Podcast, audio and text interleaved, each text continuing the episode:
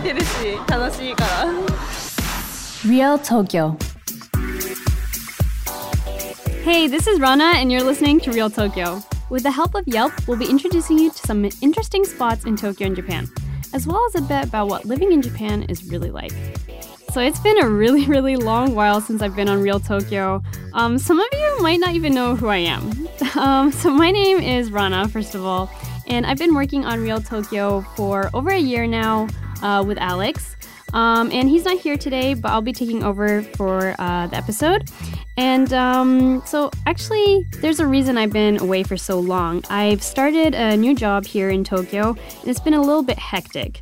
Um, I'm actually now working with a really interesting real estate company. Um, so, I thought I'd talk today a little bit about um, my experience in getting the new job. Um, and this will be of value to people who are interested in working in Japan.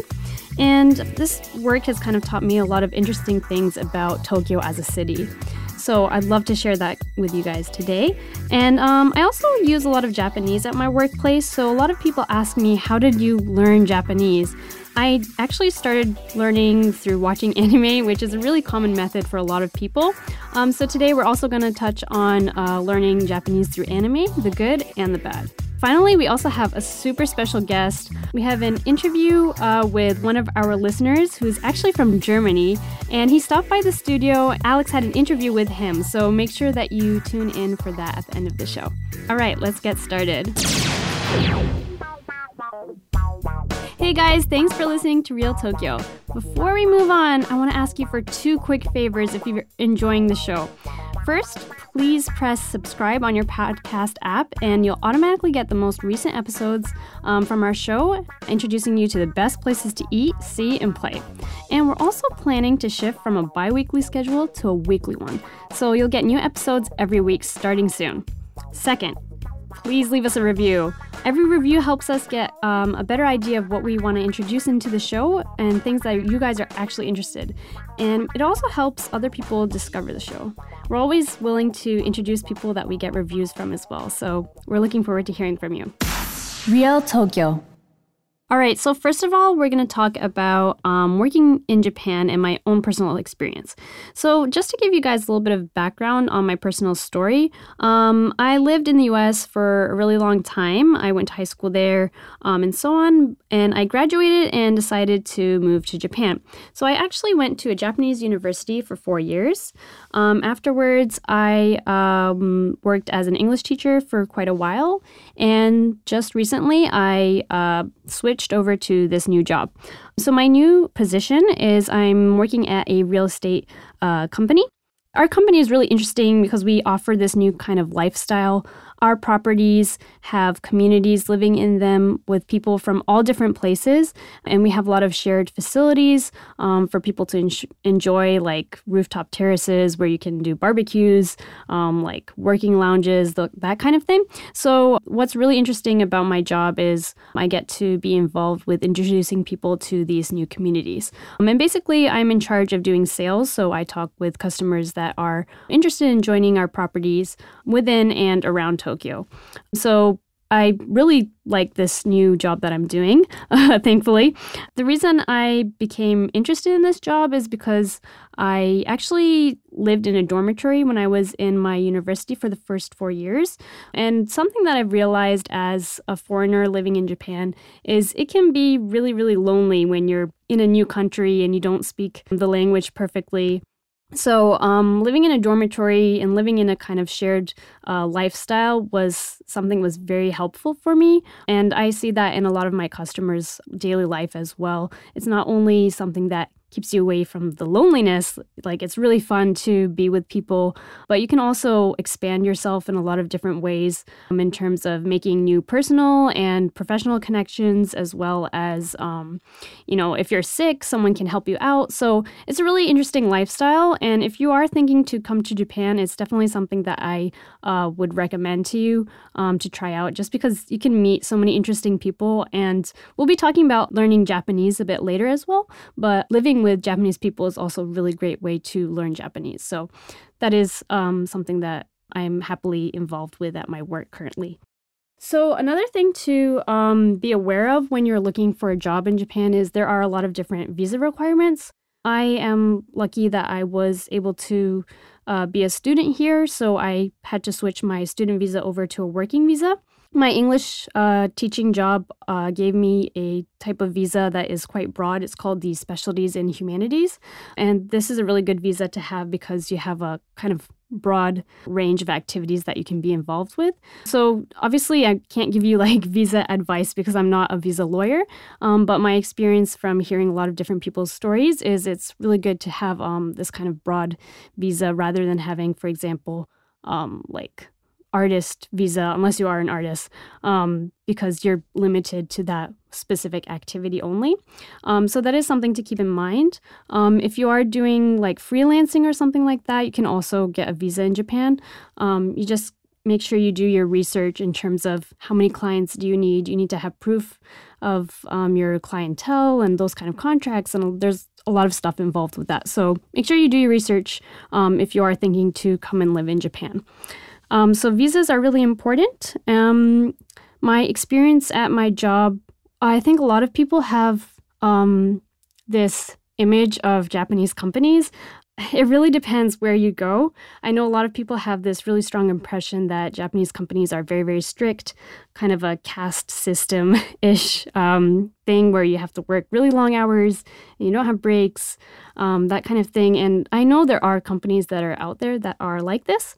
Um, I'm very feel very fortunate to be living uh, to be working at a company that is not quite like that. We have a lot of freedom and it happens to be a venture company so we can kind of try a lot of different areas.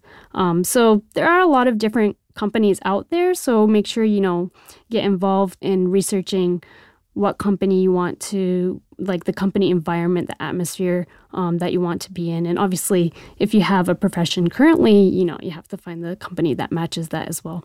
Um, so in regards to that it's also really important to have connections with japanese people um, and building those communities so that you can know more about um, what companies are really like.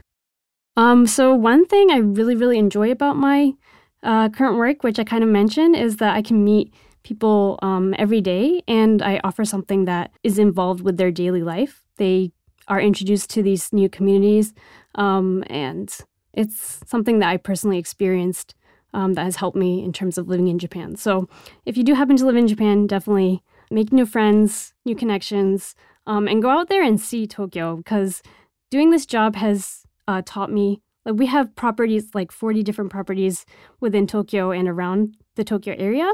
Um, so every day I go to like somewhere in Saitama to somewhere else in Yokohama, and then I also go to like Azabujuban or something. So I go to a lot of areas that I had never been to in Tokyo, even though I've been living here for six years now.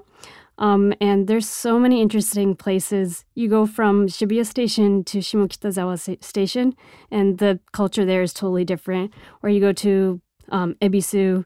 There's like a lot of interesting cafes there, or you go to Futako Tamagawa, which has these beautiful parks and nature and um, rivers that you can actually, you know, swim in. So there is a lot going on in Tokyo, and it's all really close to each other. So definitely um, learning Japanese and building uh, communities, having friends, that kind of thing, and also just being willing to discover um, the area and the culture of different places within Tokyo is super interesting. So that's my recommendation for you guys um, if you do come to Japan. So we just talked a little bit about why it's important to have some amount of Japanese skill. Um, it's really important for finding a job in Japan, um, as well as it's easier to make friends that way when you're in Japan. And obviously, if you're touring Japan, it's always good to have a bit of the language skill to communicate with the um, restaurant owners or the, that kind of thing um, when you're here. And also, it's always nice to know a bit of Japanese if you're trying to get into the culture of the place that you're visiting.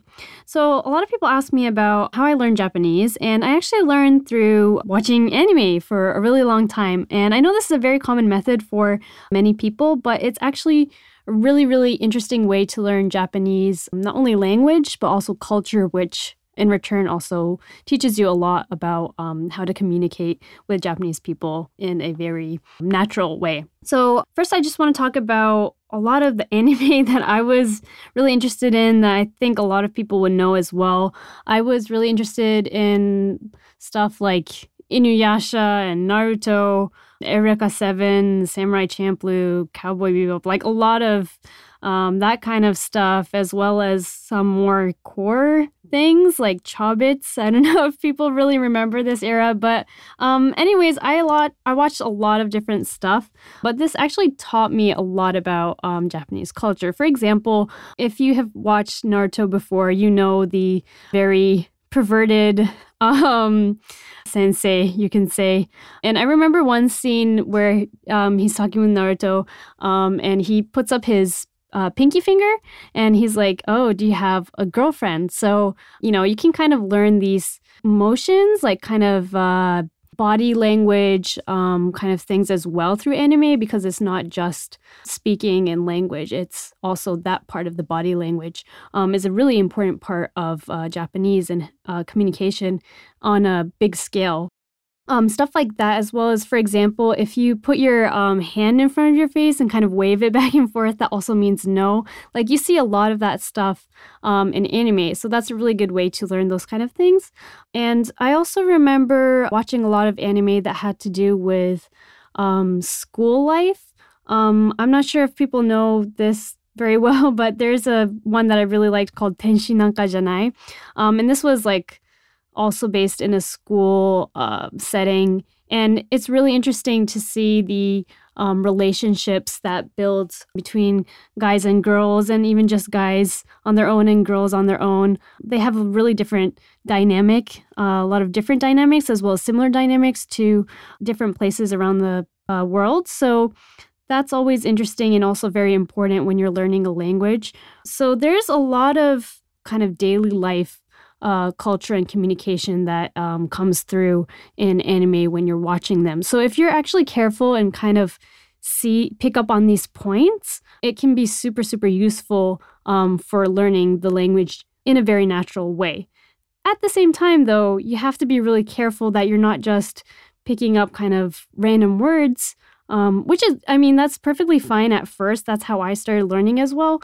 Um, but once you actually connect those into, you know, coherent sentences, then it becomes an actual, you know, learning process. And it's really hard to do this on your own. So again, it's important that you have lots of friends or you kind of find tools in which you can um, make friends, whether that be online or um, again, like making a kind of community or a study group or something like that. I think that um, kind of elevates your uh, Japanese that you can learn. There's also, I kind of started with anime, but from anime, you know, the opening music is always super, super interesting. Even people that don't like anime, like once they hear the music, they really get into it as well. So, music is super interesting, and you can always learn Japanese that way as well. I remember I would study um, lyrics First of all, even if I don't understand, I would just copy um, and sing along with the songs because they're so fun and like you get into it really easily. Um, but over time, I would kind of try to read the lyrics and then also read the translations. And then, like, even if you're, you know, don't sit down and study a lot, a lot, you can kind of um, learn little by little different words as well as kind of see sentence structure. So that's a really interesting and fun way to learn the language as well. Um, from music, I also got into stuff like owarai, which is a Japanese comedy. And I think I got into that because I was watching an interview of Gackt or something, and uh, he was on this show called Hey Hey Hey, which is um, a famous music TV show in Japan um, with these two famous comedians um, called Downtown. So that was also how I got into Japanese comedy, and that has also taught me a lot about Japanese. That it's that you can't really learn from just being in a class. So I think that these kind of methods are really, really important and super useful if you use them in the correct way. Um, if you kind of just leave it on, it's always interesting. But if you just leave it at that, it's not going to take you to the next level in terms of being able to talk in a job interview or get that JLPT. So have fun with it, um, but also elevate your Japanese to the next level by, um, you know, watching Eureka 7, but also taking the subtitles and try to watch without subtitles. Um, get your ears used to, you know, the sounds and copying the sounds, as well as, you know, when you actually come to Japan, you can experience a lot of these places and actually see that culture. So, for example, you can go to like the Gundam Cafe or something like that. Or the other day I was in Futako Tamagawa and it looked like the bicycle road in Pokemon. So, like, there's so many interesting things to learn from anime in terms of language and culture. Um, but you can also experience a lot of new things in Japan through that and elevate your experience when you're here in Japan based on that as well. So, definitely fun way to learn the language. So, for example, um, Ghibli Museum is in Mitaka, and I think we've introduced it on the show um, before, but that place is amazing. Like when you go to, first of all, when you go to Mitaka itself, um, like the Inokashira Park, um, that area, you see why Miyazaki Hayao has this amazing, you know, theme of nature, and you kind of understand why he's so picky about his color choice and his passion towards like his artwork. Um, and I think that's something that's so amazing about anime. The first time I really, really watched anime, like the first time I remember it well, I was, I don't know, maybe like four years old or something. And it was just so impressive that the characters had five fingers. Like, I know that sounds so silly and ridiculous, but honestly, I had never seen anything that was animated that you know creators took so much care um, to actually have this kind of reality um, to their characters in terms of the artwork and how they you know introduce the the actual characters, but also in terms of the reality of the relationships um, that the characters hold with everybody else, as well as the world that they're in. Um, so, for example, when you watch Miyazaki Hayao's films, you can see, you know, the passion um, that he puts into it, as well as like the character's actual passion as well. And that's also something that, you know, is super impressive about the anime world. And I think translates to any viewer everywhere. So definitely things like seeing the Ghibli Museum, when you go there, it's so amazing. Like you are really taken into a whole new world. So that's definitely one of my recommendations. There's so much to see there that I don't want to give it away, but um, you'll see like a small theater um, there as well. That's you can only see movies that are appear there. There's this really interesting spiral staircase. There is a garden. Like yeah, you have to go there. Anyways, um, so yeah, the Ghibli Museum is amazing. One other method that I would say uh, in terms of learning from anime is, for example, if you are watching Ghibli movies, they have that in so many different languages. If you've watched it the first time in English and you remember the movie well, because you probably do since it's so amazing, um, you can watch, for example, Howl's Moving Castle in English. If you remember it, then try and watch it in Japanese. Like it's a really good way to test your Japanese um, listening skill, and you'll also notice a lot of different things that you didn't notice the first time you watched it in English. So um, that's another really interesting way to learn the language. All right, guys, stay tuned after the break. We have a really special interview with one of our listeners, Franz from Germany, um, an interview with Alex. So stay tuned. Real Tokyo. Real Tokyo. All right, guys, we actually have a special guest today who is a listener of Real Tokyo. He came from Germany and his name is Franz, and he has been in Japan for around two weeks now, visiting Tokyo, Osaka, and Kyoto. Thanks for coming, Franz. Thank you, Alex. Yeah, so can you kind of give us like a like an introduction to yourself? Um, maybe some things that you've uh, some of the things that you've been interested in Japan for, and kind of uh, how your trip has been. So yeah, uh, my name is Franz. I'm 24. I am living near Munich, and uh, I came to Japan for the reason because I love martial arts mm. and I'm doing karate since I'm 17 years wow. old and uh, yes, that that's actually the the main uh, reason I came to Japan because I'm yeah. interested in this in the culture and uh, in the different religion like Shintoism, yeah. Buddhism, and it's also everything involved in martial arts. Mm-hmm. So yeah, that's uh, the main reason I came here. Yeah. Were you able to do any sparring for like karate while you're here? Uh, no. No, maybe next No. time. Maybe Yeah. next time. Yeah. That's cool, man. And you said that you've been in Japan for two weeks now. You went to visit Tokyo, Osaka, Kyoto. Um, has there been any like highlights during your stay? Um, the most highlight I would say I had in Akihabara.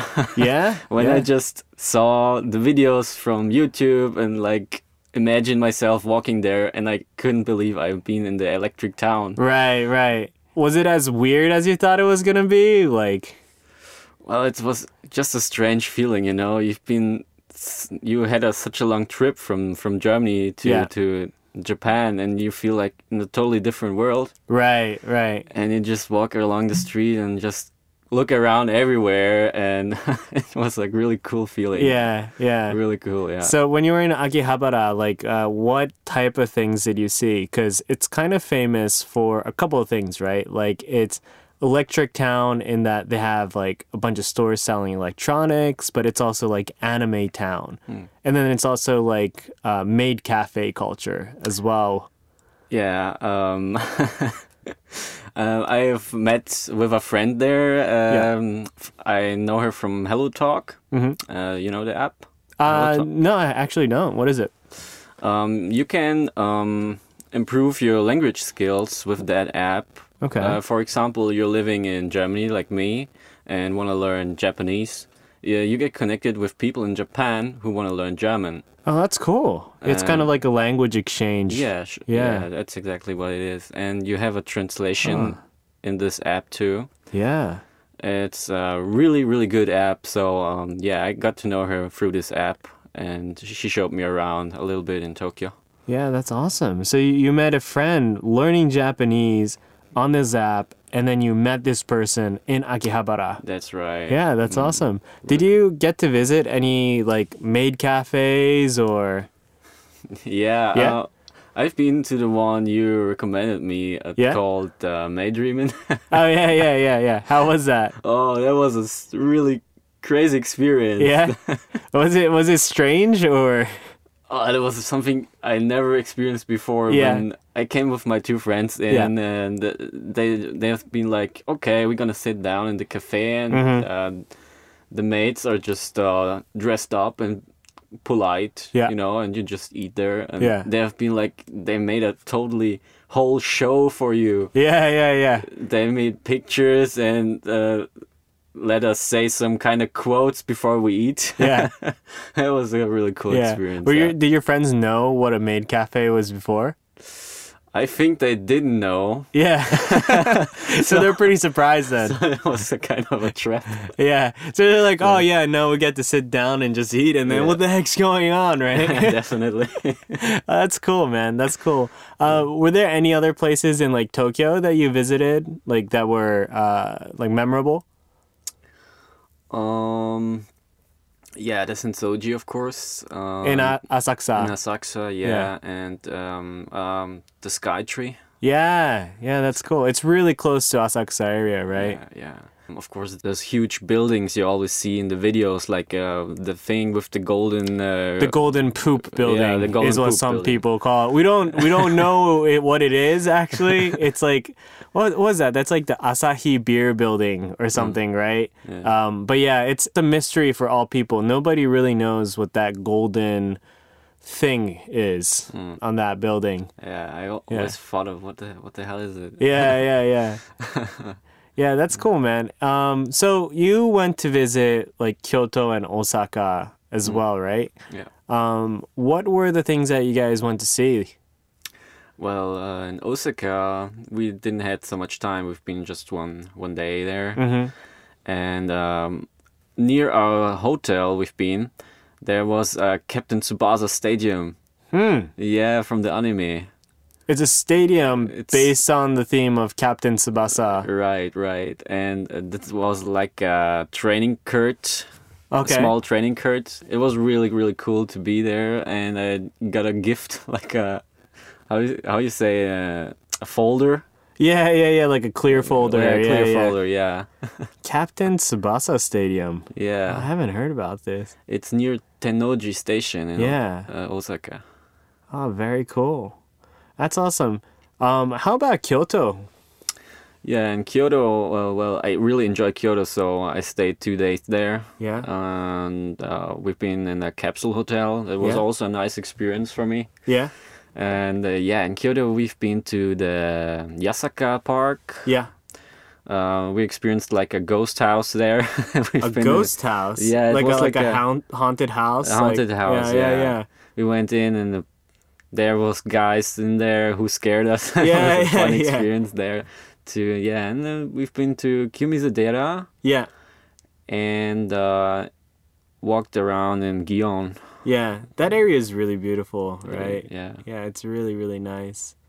That's cool, man. Well, you, uh, you know, people who are listening right now can't see this, but you're wearing a ramen T-shirt right now. Yeah. It's a really, really nice T-shirt. Um, but I'm guessing you like to eat ramen. I love Right? to eat ramen. Yeah, actually that's was that was the food I mostly eat in Japan. Yeah. Yeah. How many bowls do you think you've eaten in like two weeks? Right. Well, I think it's been around seven. Wow. So like one in every two days you ate ramen. Yeah. Well, you might as well, right? You like this is like the real deal, and and there's like so many different flavors of ramen as That's well. that's true. Yeah. Were there any places that you liked, um, especially?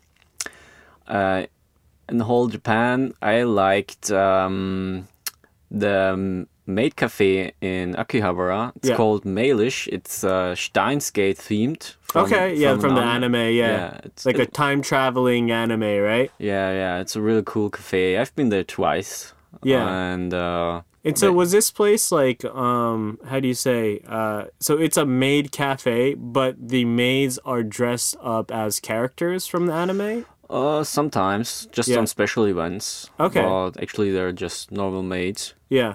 Okay. Was this cafe a cuz I, I actually haven't I don't know this place. Um is it a regular maid cafe and they're just doing a special event based on that anime or is the cafe itself about the anime?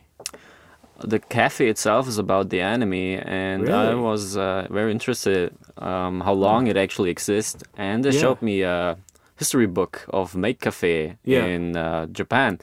And earlier in 2003, it Yeah. called Mary's, and it got uh, renamed to Mailish. Hmm. Yeah. Wow, that's cool. What about that cafe has these like the Steingate stuff? Is is it like food based on the anime or Yeah, it is. It's food based on the anime, and the drinks are uh, named after the characters. Okay.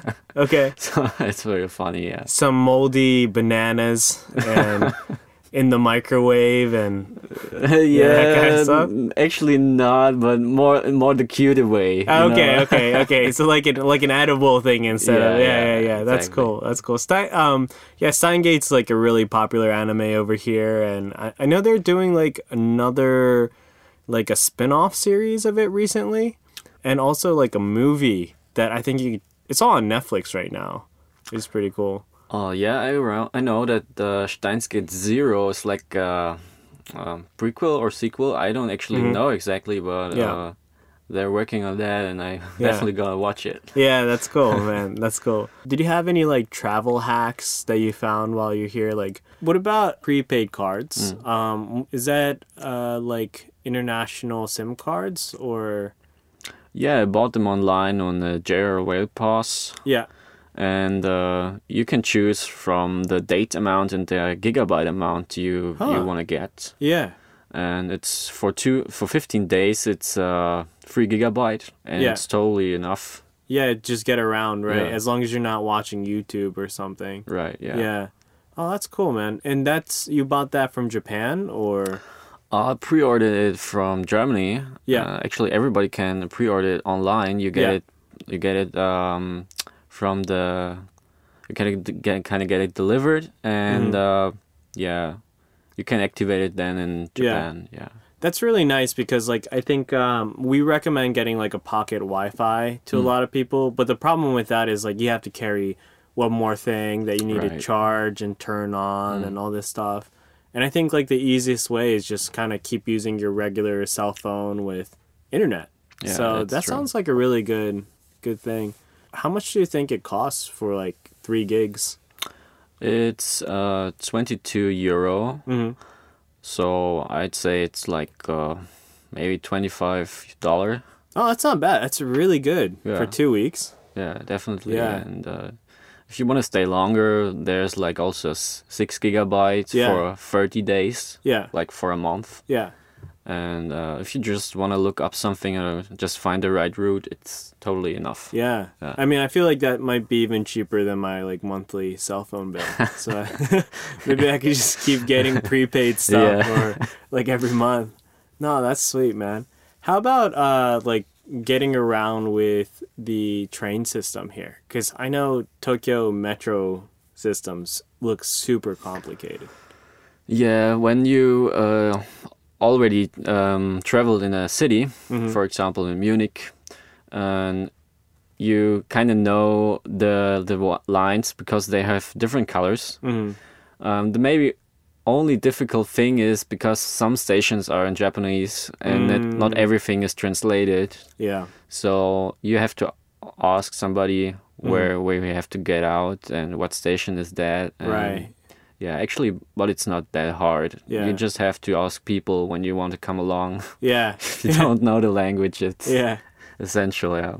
Yeah, that's cool. Did you guys use like Google Maps or Yeah, we Yeah. did Google Maps. yeah, pretty pretty uh usable? It was, yeah. Yeah, Mm. that's good. That's good. I guess two more things. Um, I know you said you came like at the beginning of April, right? Yeah. And so like beginning of April, like end of March is around that cherry blossom season. right. Were you able to see any cherry blossoms during your stay? Yeah, we've seen some. Um, at the at the beginning when uh, we arrived, we've been walking along Sumidagawa River, Yeah. and there was like a cherry blossom festival, some shops, Yeah. and uh, people taking pictures. There have been a lot of cherry blossoms to Yeah. see, and uh, yeah, in Osaka, when where I was one week later, Yeah. there also been a lot of cherry blossoms to see. Yeah, that's Yeah. nice. That's nice. I think like um but I think earlier before this recording you also mentioned that around like maybe the second week you were here it was already kind of green, right? Yeah, yeah, So it was kind of like pink and green trees and not it's true. like the full cherry blossom experience. So th- I guess that time window of like cherry blossoms is really short. It is. I would say it's like um, just till first week of April, and then Yeah. it gets greener and greener. Yeah. So Yeah. you guys came at the right time then. Like at that really like one week in the year, pretty much is like really, really good true, cherry yeah. blossoms. Yeah. It's true. Cool man. Um open ended question. We have a bunch of people who are listening to the podcast who are interested in coming to Japan, Mm. um, who might already be in Japan right now. Do you have any like advice, recommendations to those people? Yeah, I could recommend the Futaba Sushi in Yeah. Ginza. Yeah, you went there. Nice. Yeah, it was the best sushi I ate. Yeah. Really, it was the best sushi, and uh, it's the the house looks a little bit abandoned, Yeah. and it's all in Japanese. Uh-huh. and uh, the chef also can only speak uh, Japanese and a little little bit of English. Uh-huh. And if you want to go eat there, you should uh, reserve Uh-huh. before you you can uh, eat there because it's almost all all time it's uh, full. Yeah. Many people come in there, and uh, but if you want to try really good sushi, you should go there. Yeah. It's like the original like sushi. It is. Right. It is. Yeah. It's like really sitting in this century uh, kind of building and Yeah. enjoy really good sushi. Uh, it was a real good experience. Awesome. We covered that place uh, in our Ginza episode the other day, um, and uh, if you guys haven't checked it out, it's it's actually one of the founding, uh, one of the three founding stores of Edomae Sushi, um, which is the style of sushi that we know, and it's the only place that's still running um, out of those three places. So you you went to go visit Futabazushi with you said your friend from Hello Talk, Yes. think? Yes. and then kind of tell us about your experience there. So yeah, when you go to Futaba Sushi, you should reserve, and um, because many people go inside there, and uh, it's kind of small place. But when you go in there, you feel like you're in a different era. Yeah, like back a hundred years or something. right, Right. right, and you have you. There's still so many old things in this restaurant, and uh, just sitting there is just really really cool when you just look around and you see the the sushi owners making sushi in front of you Yeah. and it's really professional like he's doing um, for example my favorite was eel eel yeah, sushi The, the eel there is really good. Like Awesome. they they like uh they uh put um how do you say like a like a little spear through the unagi and then just cook it right in front of you right before, right? Mm. So it's like still hot when you eat it. yeah and uh, he put the the eel also on the on the rice Yeah. yeah on Yeah. sushi yeah It's probably the best eel sushi that I've had. yeah definitely me Yeah. too me too Yeah, it was really good. Yeah, and also he showed us a bit of his uh, history in this place, and since when he's working here uh, in this restaurant, because he thought he mentioned uh, like he's from uh, fifth grade, fifth grade Yeah. uh, a restaurant owner, Yeah. And uh, he wanna give it to his son afterwards when he's done with uh, university. yeah, so so uh, it's he's a, the fifth generation Yeah. owner, and he wants his son to be the the sixth generation. right. right. That's really cool. Yeah, and um, he showed us a very old um, newspaper Yeah, um, where there's like um, short article wrote about his restaurant that uh, people want to sell him his restaurant because uh, it takes so much space space. Right. and the buildings beside him just going up and up and there's just like this abandoned looking Yeah, house yeah, yeah. in the middle. And uh, he also lives um, behind the restaurant. It's Yeah. very very narrow. It's like some kind of shack. Yeah, and that's actually his house. And uh, when you when you see the the picture we saw from above it looks really some kind of uh, warehouse or something yeah. Wow. Yeah. Yeah. it is it's weird because uh, we were just walking past it like maybe two days ago too, and you realize like the the Higashi Ginza area, a lot of like skyscrapers and like new buildings, and Yeah. like right in between these like two tall buildings is this like one very old house. yeah It's like a scene from like a Ghibli movie. It's Right. kind of how I thought is like it's like everything's like modern, modern, and it's like what what is happening here? And then it's like it's a hundred year old sushi restaurant. Right. Mm. it's a really cool vibe that they have. Well, thanks, Franz, and uh, I know you're heading out tomorrow. yeah that's true Yeah, I hope you have uh, the best day in Japan on your last Fa- day. thank you thank you alex cool, man. Thanks a lot.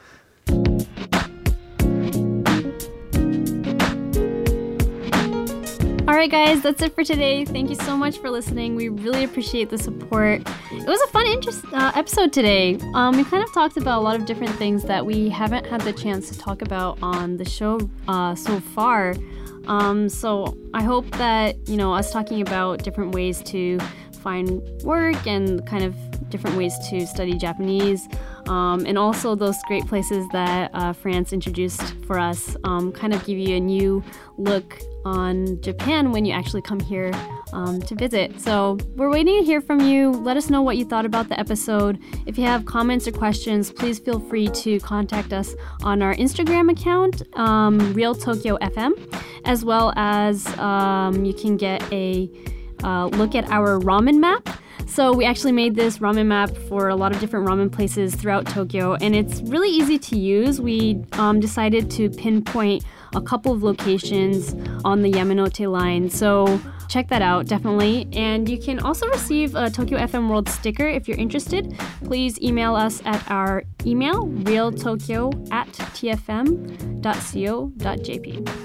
All right, guys, thanks so much. We're looking forward to hearing from you. See you soon.